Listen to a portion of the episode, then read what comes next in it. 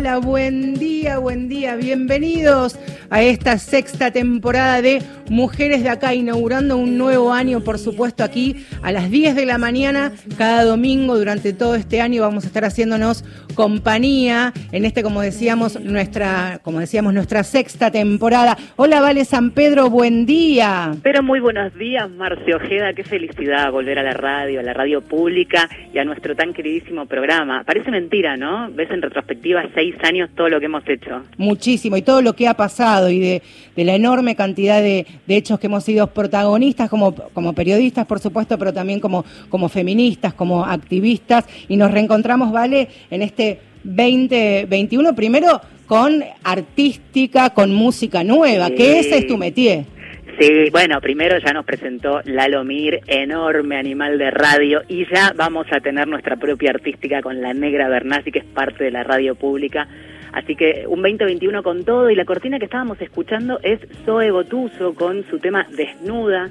Zoe la está rompiendo y siempre tratamos de elegir música este, de, mujeres que nos acompañan en cada uno de los programas.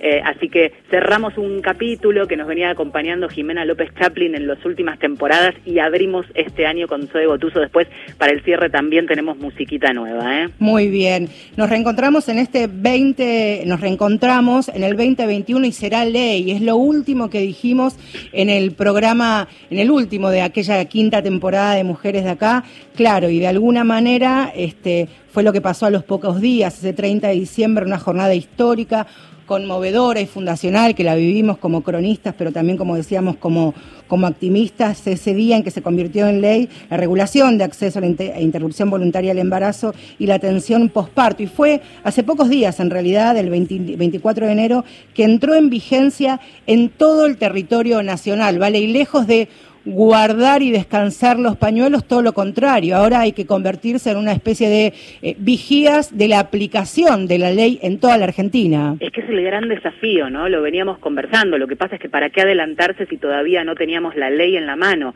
Pero la ley es apenas un primer paso. Basta con revisar lo que es la historia argentina en materia de eh, derechos, derechos humanos, derechos para las mujeres, derechos en la salud reproductiva. Eh, y después de eso es un enorme desafío el de la implementación en un país que justamente por su extensión y sus particularidades a lo largo de todo el territorio este, nacional tiene eh, algunos eh, rincones del país, algunas provincias en donde sobre todo con esta ley IBE eh, se han plantado muy fuerte, pero esto es ley, con lo cual allí tenemos una enorme herramienta para, este, primero difundir, me parece, ¿no? Va a ser uno de los grandes desafíos.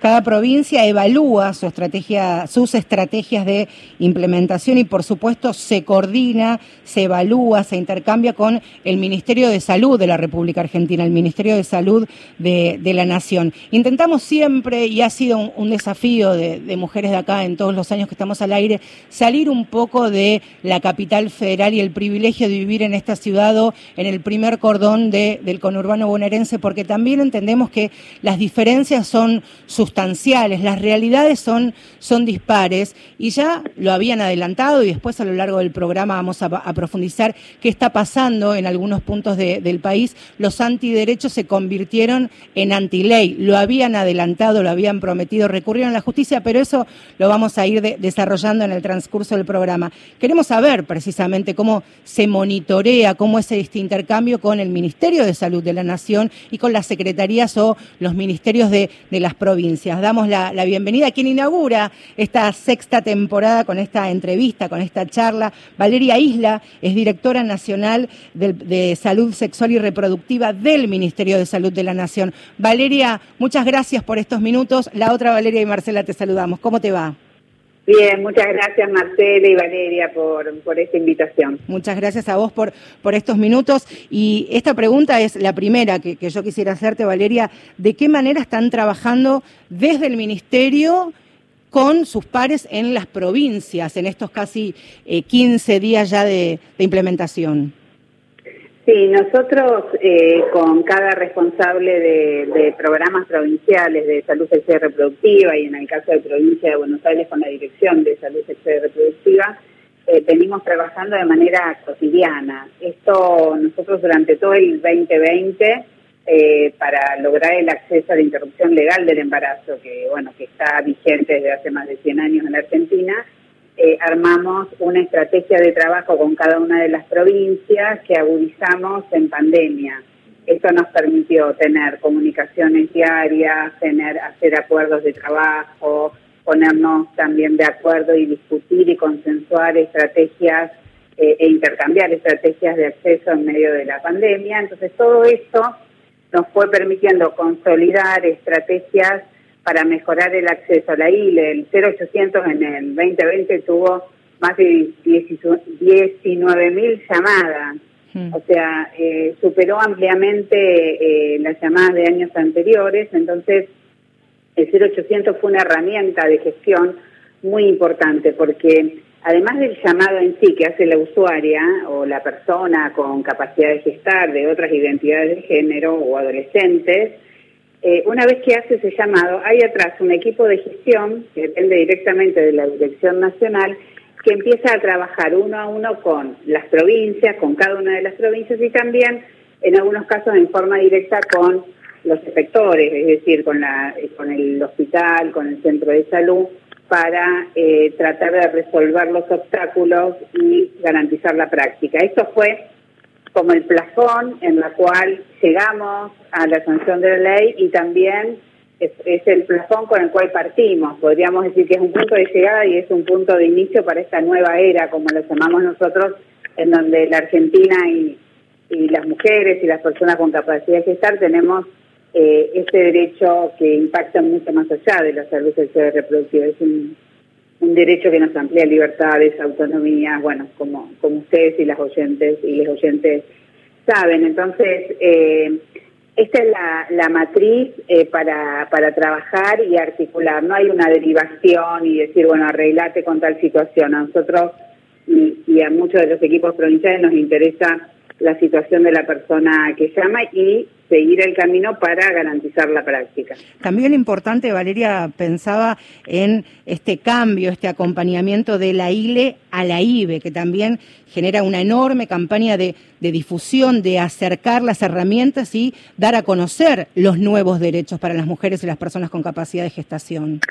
Claro, sí, Marcela, porque además incluso la ILE, la interrupción legal del embarazo por causales, tampoco era tan conocida. Estaba, se fue instalando, instalando, se hizo mucho esfuerzo por, por esa instalación, eh, pero mm, es muy importante que la, la IBE, que bueno, que es la posibilidad de sin dar ningún tipo de explicación, hasta la semana 14 inclusive, poder acceder a la interrupción del embarazo con los dos métodos que están disponibles en la Argentina, con medicación y el misoprostol, que hay provisión gratuita en la Argentina, y eh, también por AMEU, que es la aspiración manual endouterina, que es una técnica recomendada por la Organización Mundial de la Salud y por supuesto reemplaza, eh, porque hay que dejar echar por tierra, digamos, todo lo que sea alegrado, que es una práctica que no está recomendada y es altamente riesgosa. Entonces, eh, este, este derecho es, eh, es un derecho que amplía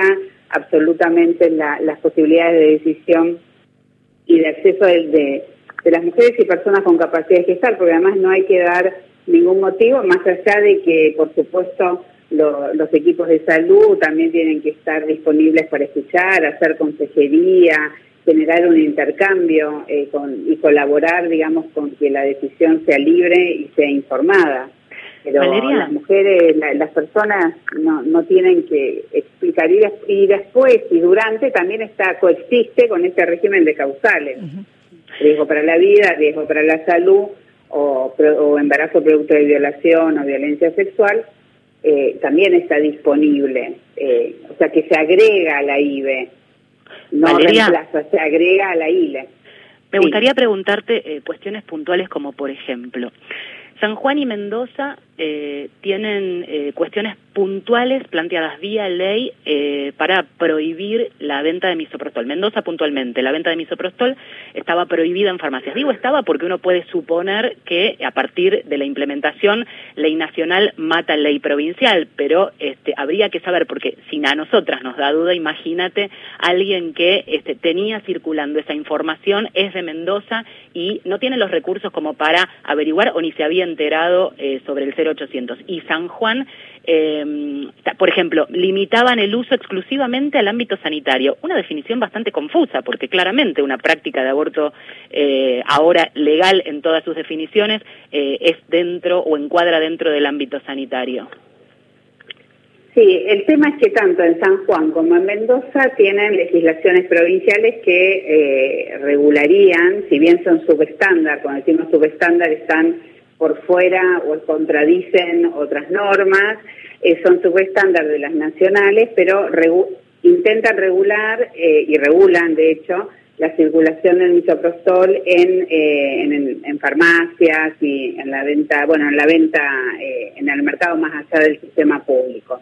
Nosotros durante el 2020 y ahora a partir de la ley con más fuerza, estamos dialogando con algunas eh, autoridades, digamos, eh, de cada una de las provincias, eh, también con algunas organizaciones que de, la, de las provincias, porque acá lo que hay que lograr es que se derogue esa ley, o sea, es en el ámbito también del legislativo provincial. Es importante que se deroguen esas leyes eh, para poder facilitar el acceso de, otras mujeres que no necesariamente eh, tienen que ir al sector público eh, para acceder al misoprostol, pues no se recarga el sector público. Y también, o a la obra social, porque bueno, las obras sociales ahora con esta ley o las prepagas también tienen que proveer el tratamiento al 100%. O sea que si bien sigue rigiendo la prohibición de venta en farmacias y eso hay que renovarlo por legislación provincial del, del, legislativo provincial, eh, tanto las personas que vayan a obra social, prepaga o, sector público se lo tienen que proveer como un tratamiento recomendado que la ley indica cobertura del 100%. Esto, por supuesto, como ustedes saben, es como el deber ser. Después lo que ocurre en, lugares donde hay ciertas restricciones que, como ustedes dicen, se genera confusión en las, en las usuarias, en los equipos de salud. Por eso es importante que estas dos leyes se logren eh, derogar realmente.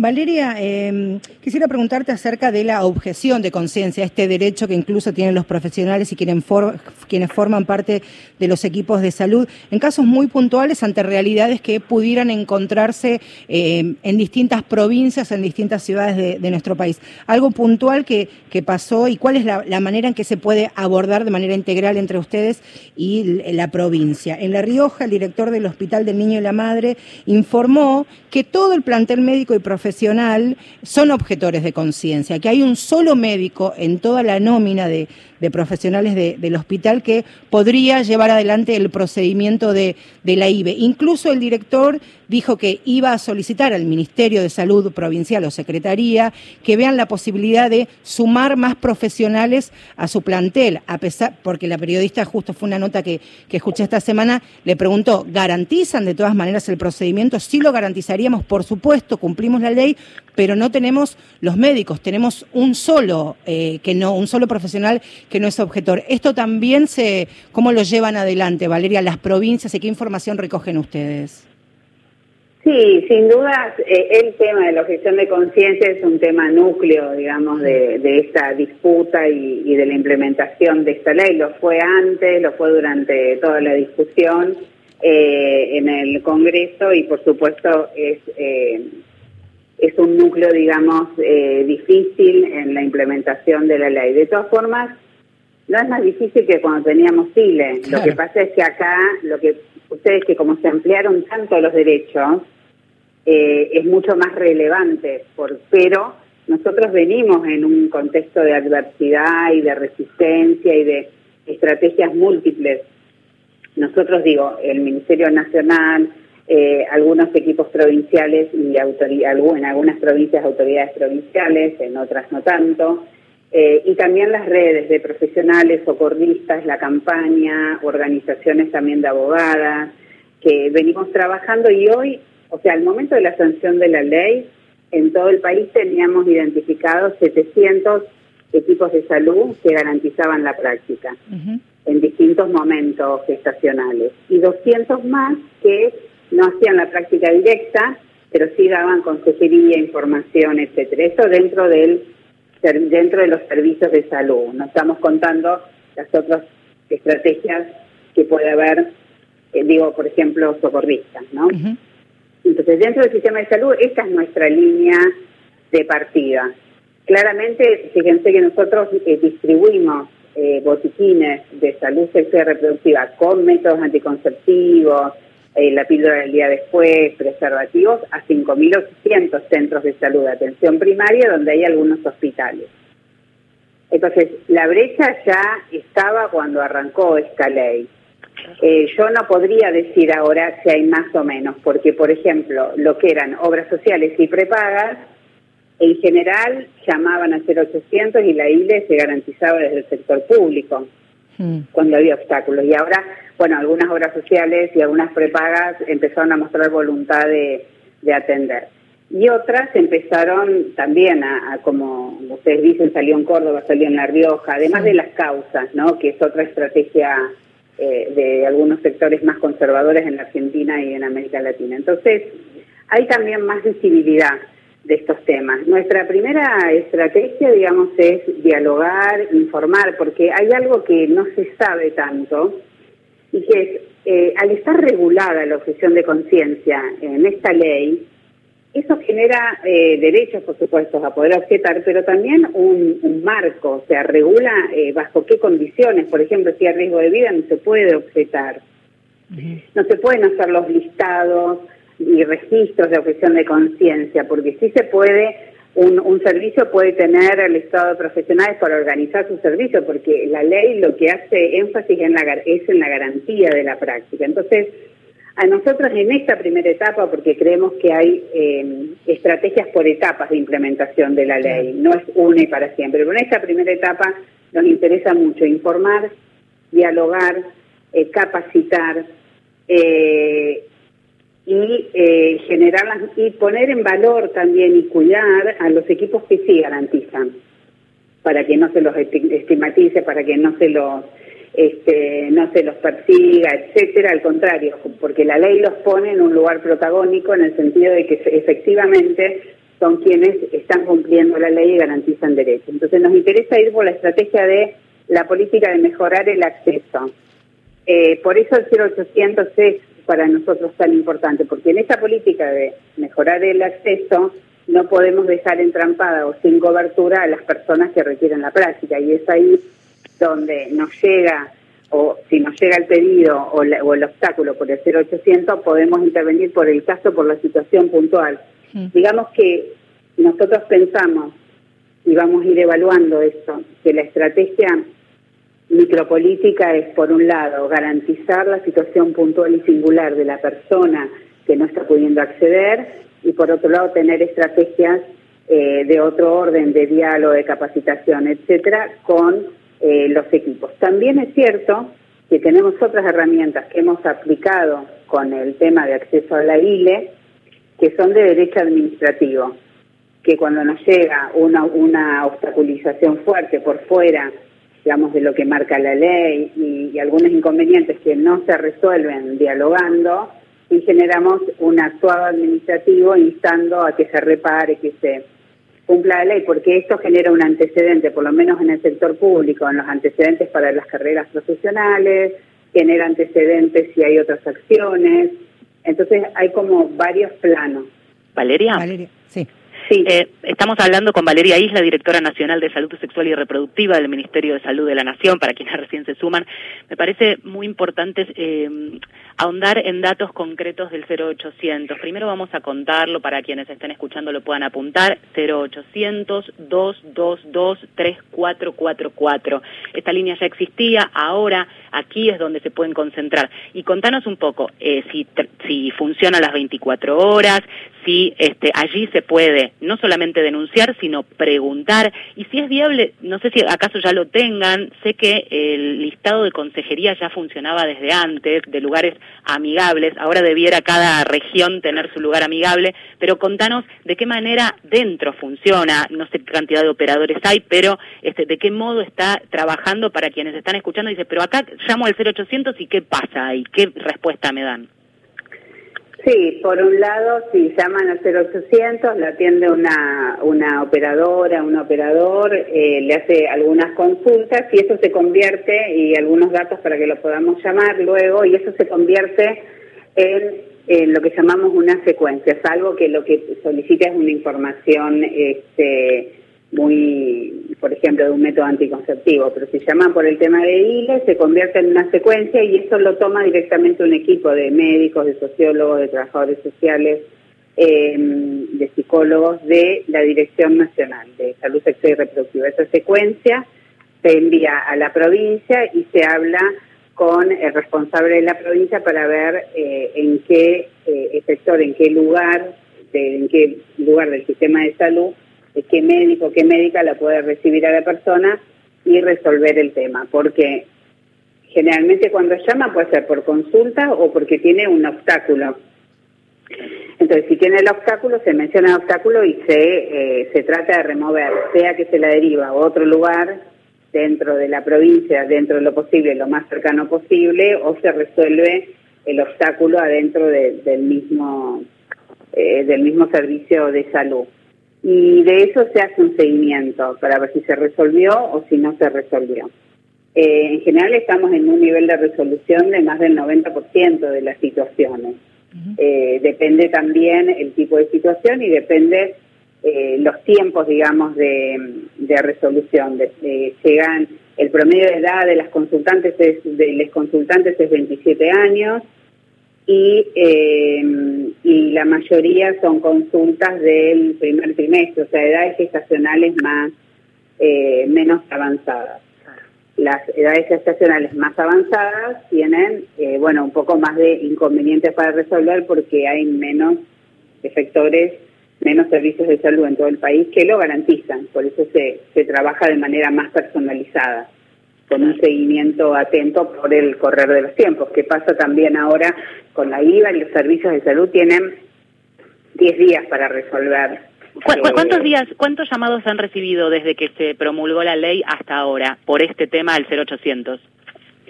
Nosotros cerramos eh, el 2020 con, como decía, 19.000 llamadas, 19.900 llamadas aproximadamente. Cuando, eh, nosotros, eh, a partir de que se promulgó la ley, o sea, tenemos la cifra de todo enero. De todo enero, por este tema, tenemos 1.900 llamadas.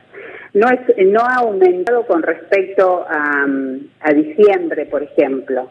Ha sido, el nivel de consultas se ha mantenido. Han ido aumentando las llamadas a partir de la discusión eh, y la exposición del tema de la ley en el Congreso, porque es el número y, las redes y todo, y, la ley en sí misma generó, por suerte, mucha visibilidad.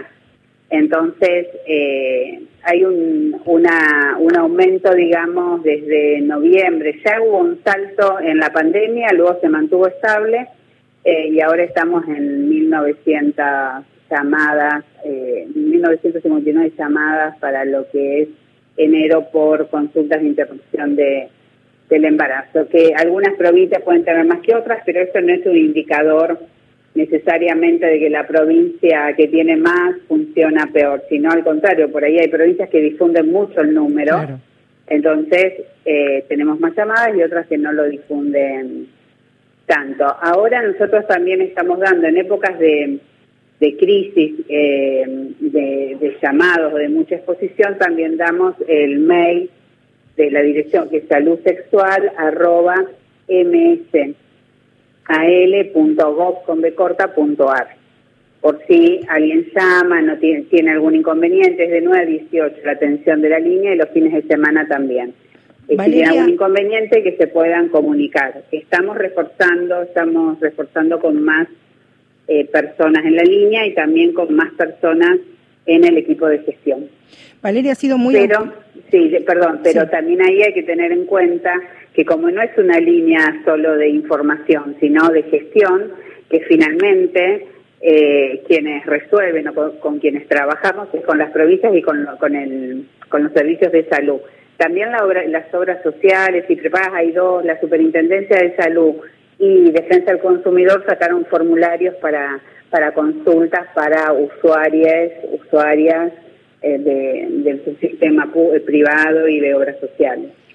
Eh, Valeria, ya la última, pero que ha sido una muy buena noticia, la autorización del ANMAT al laboratorio rosarino allí en, la provincia de Santa Fe a comercializar misoprostol, que hasta ahora un solo laboratorio está autorizado para comercializar la droga en todo el país, para que de alguna manera el Estado que... Eh, comience la cadena de comercialización le sale mucho más económico, más barato, incluso para que lleguen a los efectores sanitarios de todo el país.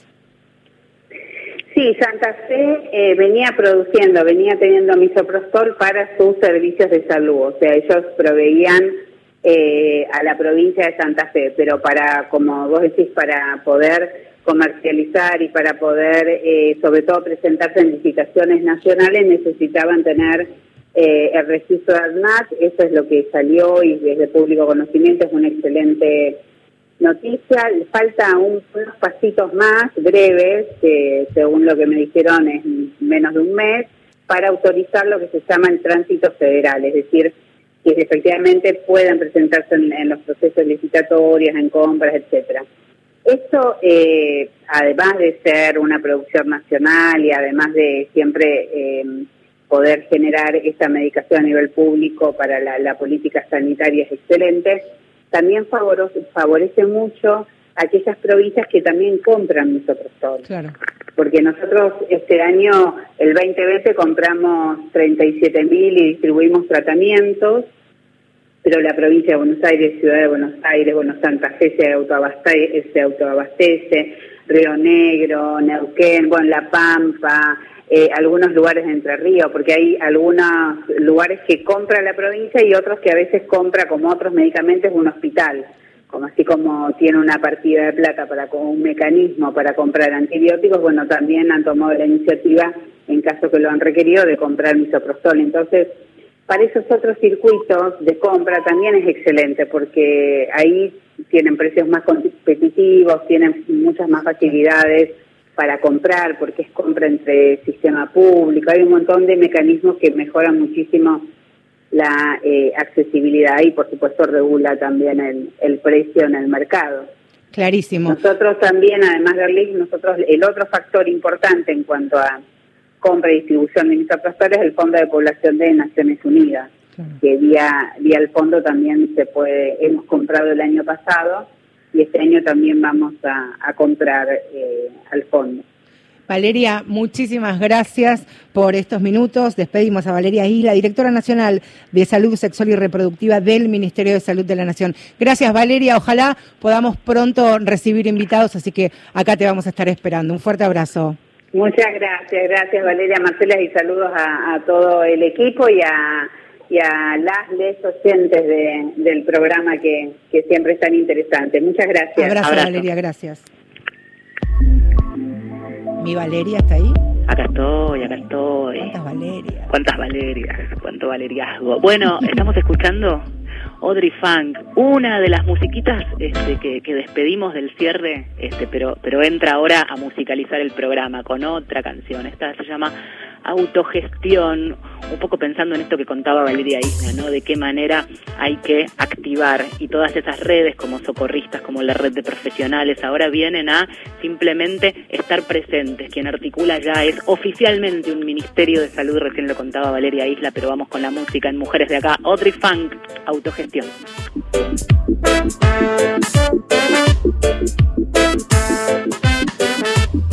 En ríos de violencia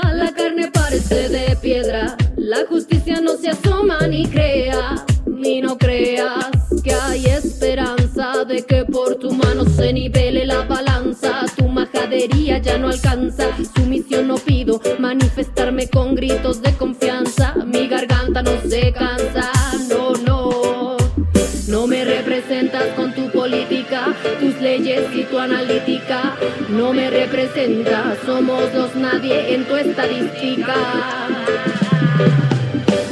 A través del arte resistimos, autogestión y resistimos. La gente que con colores, palabras, sonido que estalla te vuelve a la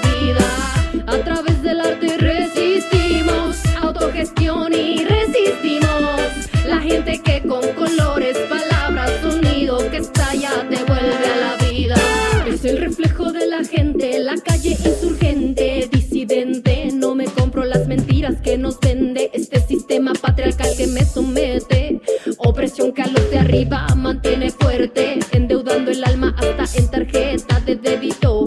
Crédito, compro, debo, luego existo. Entre más tienes, considérate extinto. Entonces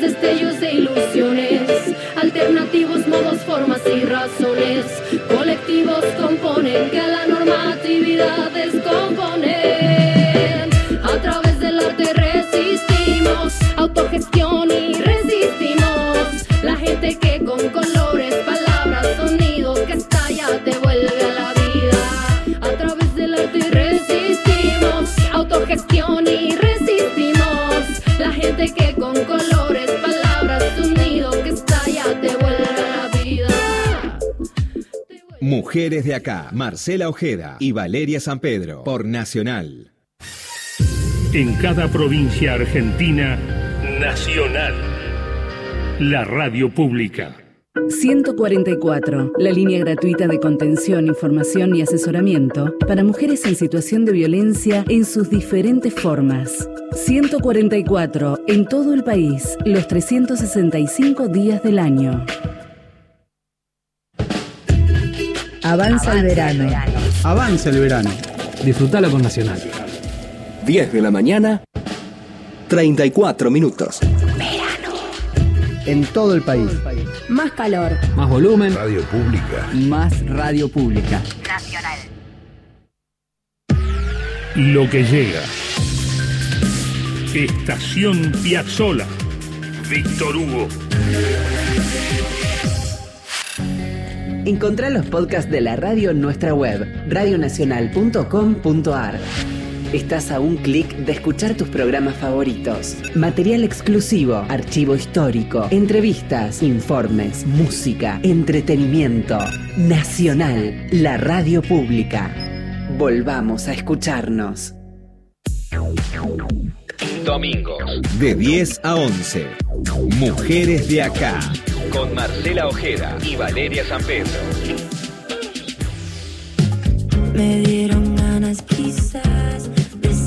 Claro que volvemos a escucharnos en este Mujeres de acá hasta las 11 de la mañana, este horario y este día que nos encanta para juntos comenzar mañanita de, de domingo. Decíamos al comienzo del programa con Vale que lo prometieron, amenazaron y lo hicieron. Los que eran antiderechos, por supuesto, ahora son antiley y vamos a, a hacer una especie de tirar anclas en lo que está pasando también en distintas provincias, en distintas ciudades de la Argentina, porque eh, agrupaciones autoproclamadas prohibidas llevaron adelante medidas cautelares en la justicia para lograr de alguna manera que caiga la ley de interrupción voluntaria del embarazo y atención posaborto. Inauguró esta intentona la provincia de Salta a través de un juzgado federal, luego lo siguió y ustedes saben y vamos a ampliar en los últimos minutos del programa lo que pasó en la provincia del Chaco. Allí aunque la fiscal de Estado, Cecilia Fernández Almendra, apeló a aquella resolución que bloqueaba la implementación de la IBE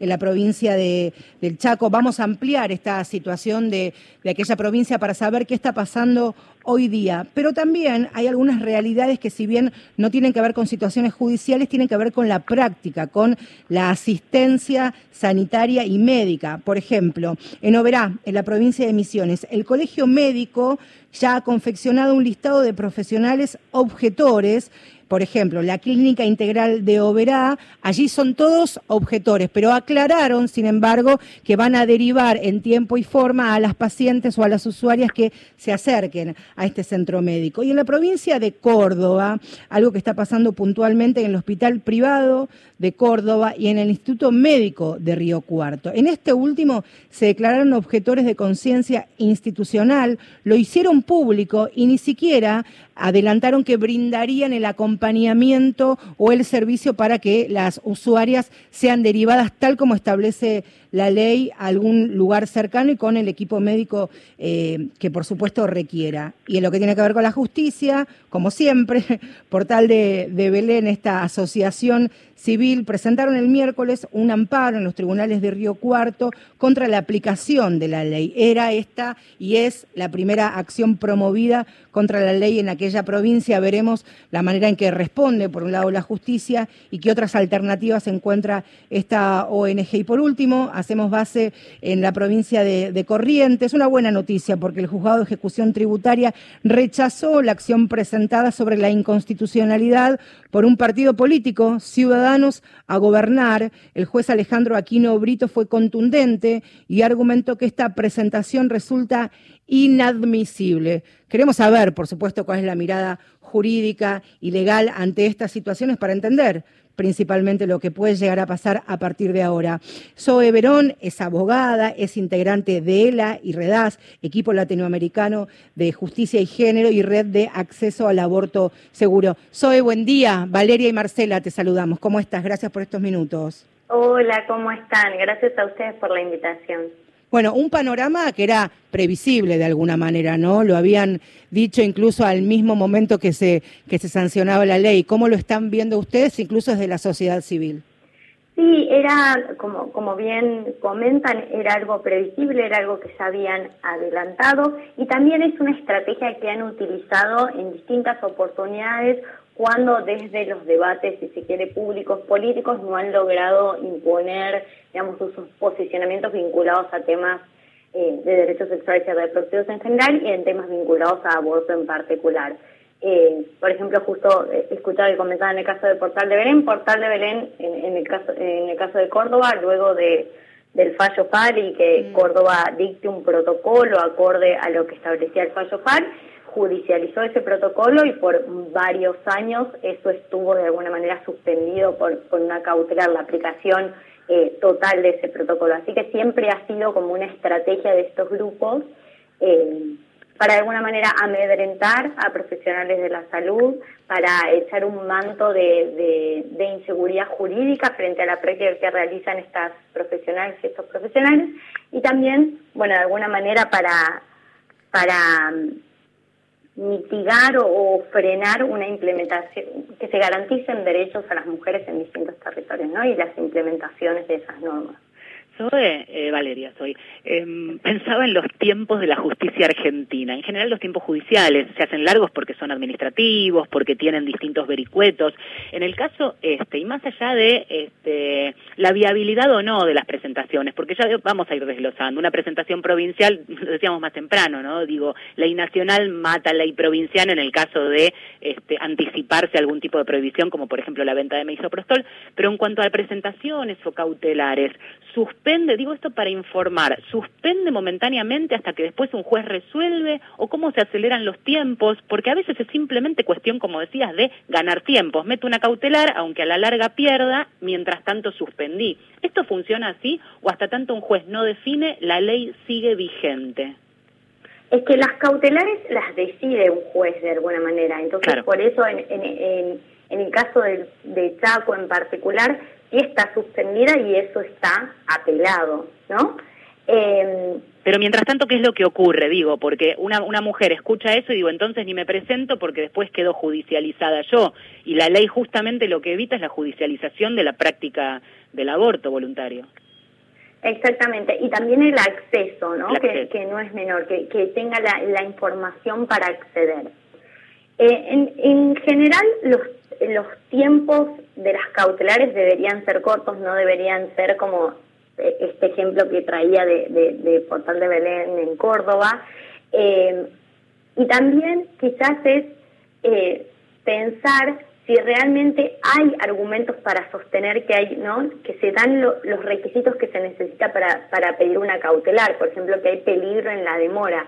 ¿Qué peligro puede haber en que un juez se tome su tiempo para evaluar eh, los argumentos que están brindando estos jueces? En principio diríamos que no existe este peligro en la demora, entonces esos los jueces, las, juezas deberían construir por qué hay un peligro en que demoren en tratar, digamos, el fondo de, las cuestiones que están vinculadas a que estos grupos consideran que la ley es inconstitucional eh, y que viola o la Constitución Nacional y algunas sus propias constituciones provinciales, ¿no? Me parece importante, Zoe, también el, el comunicado que dieron a conocer hace algunos días Amnistía Internacional, el CELS y ELA, de que vos formás parte, donde exigieron al, al- al Estado y a las provincias defiendan la ley y cuestionen este tipo de decisiones judiciales que, en definitiva, este, podrían llevar adelante a generar una crisis de- del derecho al aborto. También me parece importante, por supuesto, el trabajo de la sociedad civil, de los profesionales como ustedes, pero también la, procam- la proclama pública por parte por parte del Estado que tal vez con cierto este, con cierta demora ocurrió en Chaco.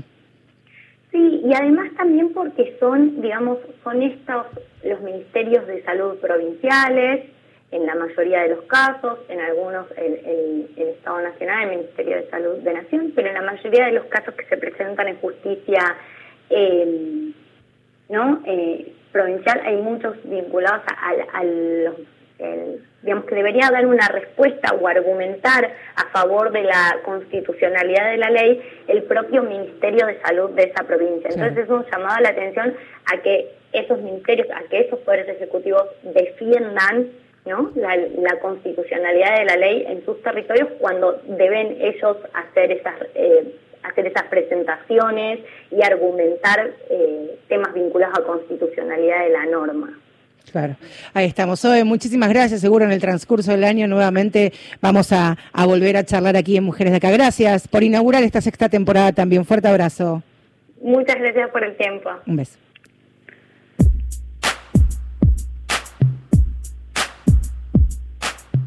Detenerte? ¿La muerte, la edad o la idea? idea. ¿Quién va a detenerte?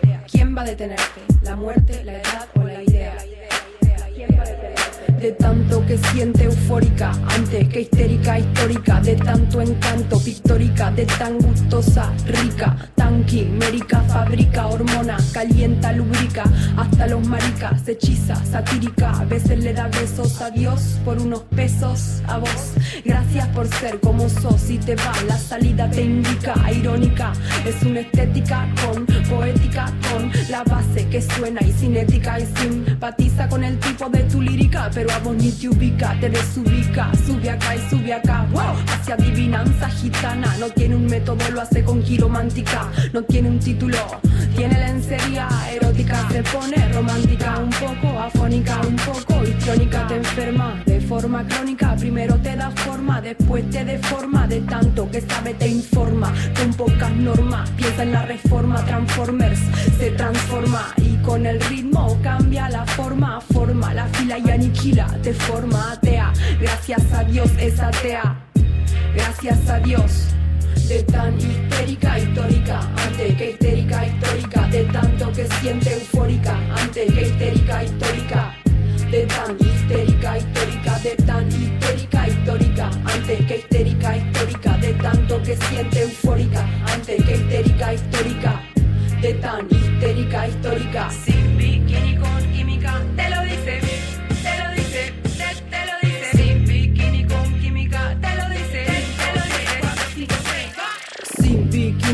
química, te lo dice con mímica, cero mística, pura física de este lado, para que me miren y no me toquen desde este punto, para que se acerquen, pero no sofoquen de arriba o abajo, para que me enfoquen, para que empiecen a probar que me provoquen y le invoquen y no me toquen, se siente el espíritu invoquen, móvete Ken, no sumen, no resten, signifiquen, multipliquen morite Ken. Somos adultos pero hay versiones muy muy villiquen. Oh, es cuestión de tu gen, gente que te aplaude por aplaudir público, bobo como mono, no sabe a quién seguir, no sabe a quién elegir, no hay candidato ni candidata, son todas ratas, mentira las encuestas, por eso yo, por eso yo, por eso yo, por eso yo, por eso yo, por eso yo, y voy, voy, voy, el voto anulo me postulo, voy a ser presidenta, el petróleo no será para la venta, el gas es nuestro para la gente violenta, cuando sea presidenta Argentina se reinventa, de tan histérica histórica, ante que histérica histórica, de tanto que siente eufórica, ante que histérica histórica. De tan histérica histórica, de tan histérica histórica, antes que histérica histórica, tanto que siente eufórica, antes que histérica histórica,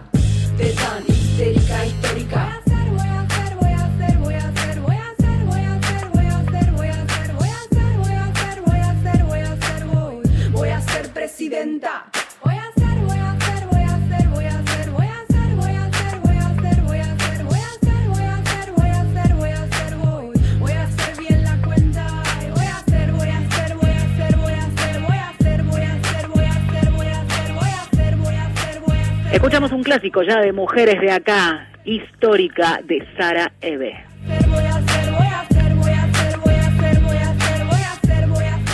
Mujeres de acá, Marcela Ojeda y Valeria San Pedro, por Nacional.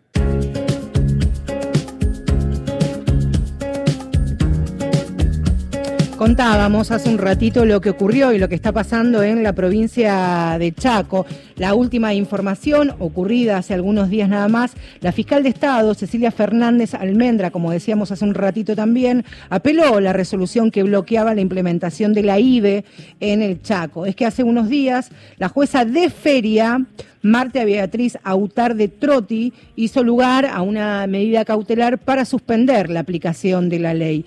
En la apelación de la fiscal detalló que no se pueden plantear supuestos de inconstitucionalidad de una ley nacional en los juzgados ordinarios provinciales, lo que decía Valeria hace un ratito. ¿Qué pasa hoy en la provincia de Chaco? Y acá no, nos ayuda Valeria Isla. Hoy día está vigente la interrupción legal del embarazo. Se suspende la actual ley, pero la ILE sigue vigente, es decir, que se vuelve a la situación anterior a la ley. Pero por supuesto queremos conocer más la situación del Chaco que podría tener réplicas en otras provincias, quién es esta jueza y también la manera, una vez más, que la sociedad civil lleva adelante, por un lado, la, la vigilia, ¿no? Este, estar atentos, la vigía, estar atentos a todo lo que está ocurriendo. Por eso saludamos a, Estef a Estefanía Galeano, es abogada penalista y es parte de Católicas por el Derecho a Decidir de la provincia de Chaco, quienes llevaron adelante incluso la denuncia contra la magistrada. Hola Estefanía, buen día. Valeria y Marcela, te saludamos. ¿Cómo te va? Hola, buen día, ¿todo bien? ¿Cómo están? Bien, bueno, ¿cuál es la situación hoy día en, en la provincia con la ILE y con la IBE, atravesados por esta medida judicial, esta intentona por parte de la jueza? Bueno, como sabrán, la interrupción voluntaria está suspendida por la medida cautelar de la jueza Trotti.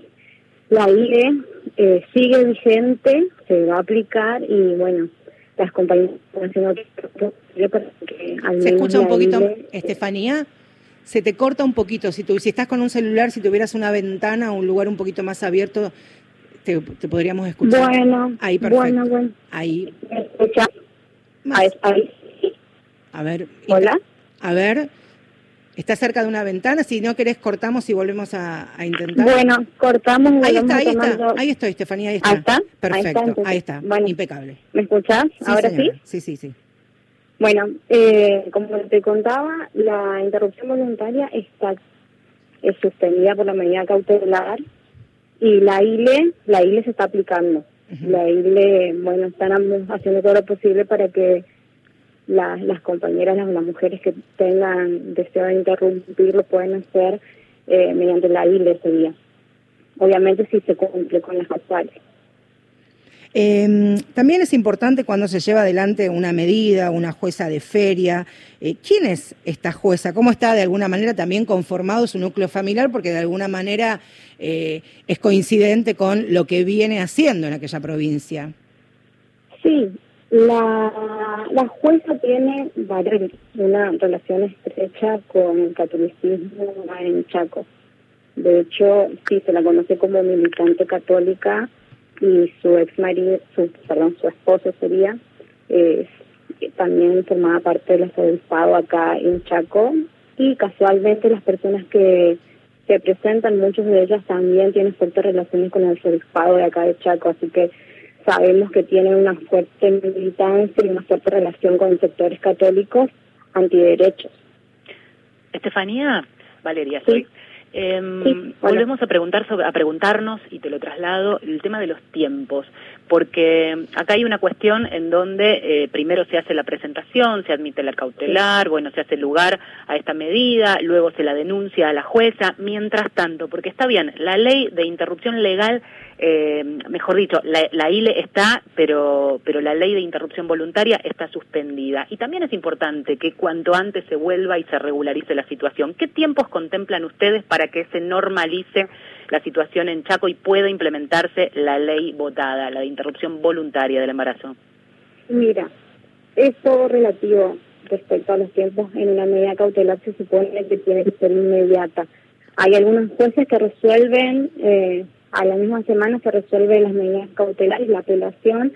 Acá se hizo una revocatoria, se solicitó la revocatoria, es decir, que la misma juez que intervino eh, tiene que resolver si es procedente revocar su, su misma sentencia, cosa que lo ve imposible, y en todo caso, si no se acepta la revocación, se va a, a Cámara de Apelación, que sería un plazo más largo. Por eso también se está tardando. Algunas veces suele ser expedita inmediata, otras veces como por ejemplo la que estamos ahora viviendo, se, los plazos son más largos porque va.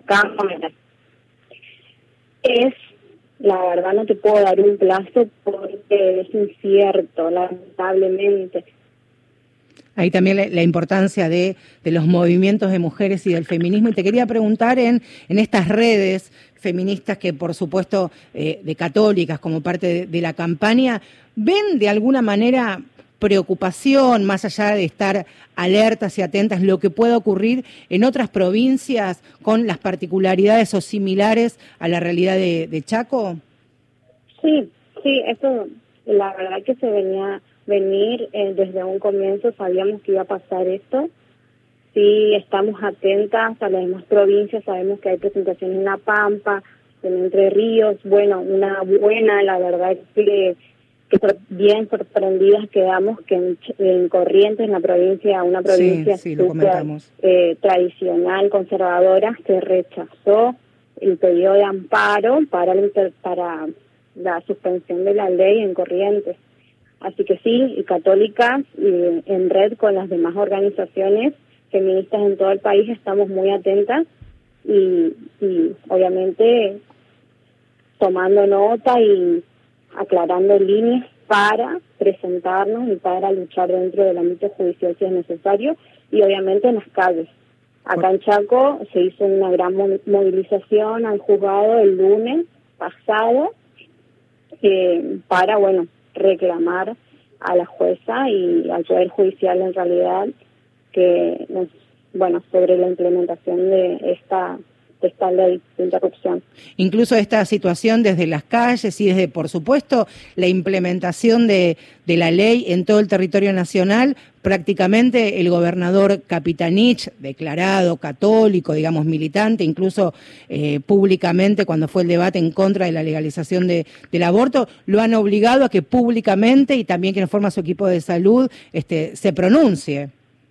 Sí, sí.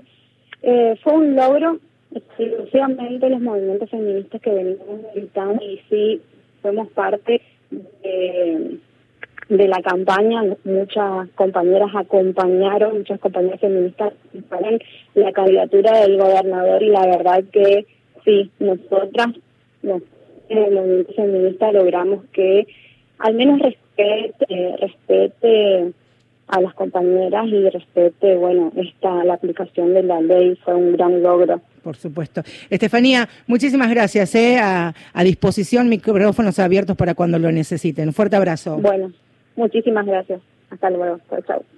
Contaba, Vale, hace un ratito hacíamos pie ahí en, en, la realidad que está sucediendo en la provincia de Córdoba, estos dos sanatorios en Córdoba ciudad y en Río Cuarto, donde prácticamente todos los profesionales se declararon objetores institucionales. Pero también en Río Cuarto, eh, algo que está, que reportan colegas y militantes de, de aquella, de aquella ciudad, eh, un hecho que consideran histórico, porque el aborto legal se va a poder, el procedimiento se va a poder llevar adelante en el dispensario municipal. Esta posibilidad, incluso durante la ILE, cuando se el aborto no punible, no había lugares amigables o por lo menos de circulación masiva para que mujeres puedan pedir allá la, ahí el derecho a la ILE. Bueno, a partir de ahora entonces en el dispensario municipal de Río Cuarto, lo ha anunciado el municipio, quienes, las usuarias, quienes decidan voluntariamente interrumpir su, su embarazo, se van a poder acercar paradójicamente en el mismo lugar donde un sanatorio privado ha dicho públicamente que ningún profesional va a cumplir la ley. Vale. Importante. Sí, también pensaba en ahora el nuevo rol, ¿no? Que mm. deberemos asumir medios de comunicación o por lo menos aquellas comunicadoras que estamos comprometidas con los temas feministas y puntualmente con los derechos de las mujeres, eh, sobre todo en, la salud sexual, ¿no? Eh, y, y, cuando en su momento fue echar luz sobre este, las distintas versiones que querían circular, en donde eh, plantear eh, en qué consistía el proyecto cuando era proyecto. Ahora deberemos informar eh, que existe la ley, que se va a implementar, que hay lugares, eh, esto del 0800, me parece que el rol fundamental y de las organizaciones es acompañar esta tarea que ahora es toda del Estado, pero también tiene redes que seguirán activas del feminismo, de las organizaciones y de las comunicadoras para ayudar a difundir que esto existe y que ya es ley y debe implementarse. El 0800 222 3444 es el 0800 de salud sexual donde pueden llamar, preguntar, exigir que las acompañen también en todo el territorio nacional porque se coordina con los, los ministerios y las secretarías de salud de cada provincia, ¿vale? Bueno, empezamos a escuchar la cortinita final porque en esta renovación eh, tuvimos cortina del principio. Ay, ¿Qué pasó? ¿Viste? Teníamos cortina del principio y se cortó, y se cortó. Este, estamos ya en, los últimos instantes, segundos de, de, Mujeres de Acá. Luego el domingo que viene haremos esta, esta parte nuevamente. Hicimos eh, Mujeres de Acá, Diego Girau, está muy bien, muy bien, nos operó técnicamente. En la producción periodística, ejecutiva, en todo, jugador de toda la cancha, Gustavo Kogan, Valeria San Pedro, que me dejó ahí con un saludo, este, con ganas de saludo de despedida. Vale va a estar acá con nosotros el próximo domingo. Mi nombre es Marcela Ojeda y como decíamos, cada domingo, cada domingo durante este 2021 nos vamos a hacer compañía, por supuesto, con nuestra ley ya en todo el país, pero un montón de derechos que todavía nos faltan conquistar. Fuerte abrazo, hasta el próximo domingo.